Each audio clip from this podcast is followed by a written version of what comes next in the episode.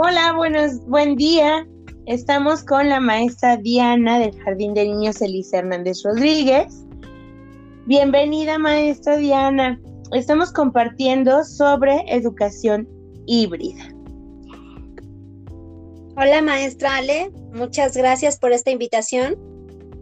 Eh, me gusta mucho esta propuesta que tienes el día de hoy. Y bueno, vamos a empezar con la primera pregunta. Eh, al, escuchar educación híbrida, bueno, se nos vienen muchísimas cosas a la mente. Eh, para ti, ¿cuáles fueron esas primeras dudas que surgieron cuando escuchaste educación híbrida? Pues para mí lo principal fue el hecho de mm, tener un poco de miedo en cuanto a la organización que íbamos a tener en cuanto a los tiempos y en cómo íbamos a atender realmente a todos los niños, a todo el grupo y lograr que todos lograran alcanzar los aprendizajes que se requieren para nuestro nivel. Entonces, pues más que otra cosa es cómo íbamos a, ser eficaces con el grupo.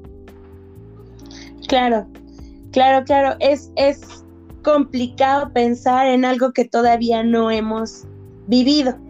Ajá, sí hemos investigado, sí hemos escuchado. Eh, ya, ya nosotros en este momento acabamos de concluir una asesoría así toda sobre educación híbrida, también con la escucha del podcast. Y ya haciendo un, un recuento, ¿no? De, de, todo lo que, de toda la información que ya tenemos. Y a pesar de que aún no lo vivimos, consideramos que hay algunas ventajas ¿cuáles son las que tú encuentras? Pues a partir del análisis que estuvimos ahorita trabajando, este, creo que siempre es esa parte de dos cabezas piensan mejor que una y es genial cómo se puede llegar como a construir, ¿no? Y justamente eso es lo que pienso del modelo híbrido. Considero que se requiere un verdadero trabajo de proyectos, no el que antes llevábamos a cabo, sino uno muy consensual y además un trabajo muy, muy colaborativo en donde todos los niños van a aportar su propio conocimiento, no solo el proyecto, sino también en la construcción de los aprendizajes de los demás. No creo que este modelo híbrido, esta propuesta que se está haciendo, va muy enfocada a un modelo en el que todos tengamos que construir el conocimiento entre todos, no solamente segmentado, porque de repente nuestra educación se volvía así, algo segmentada algo solamente para evaluar y no íbamos más allá, ¿no? Sino que ahora sí va a tener que atender justamente al contexto de cada uno de nuestros estudiantes. Claro, claro que sí.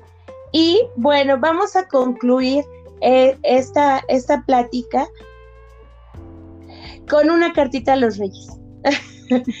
¿Qué, qué, tendríamos que estar previniendo?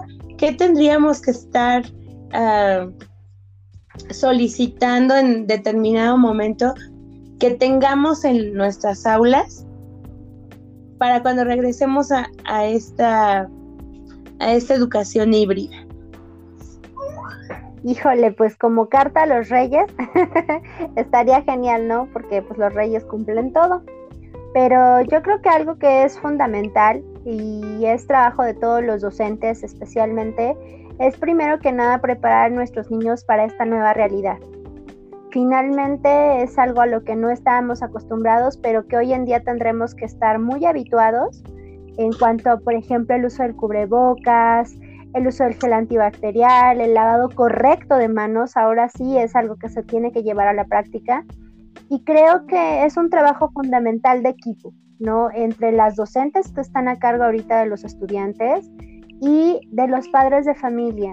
Tenemos que ser muy conscientes a los padres de familia de este, de este promover la mm, autonomía real de nuestros niños, realmente que ellos logren hacerlo de forma autónoma y sin que nosotros les estemos diciendo, ¿no? Porque si antes nos faltaban ojos y manos, pues ahora va a ser como el doble.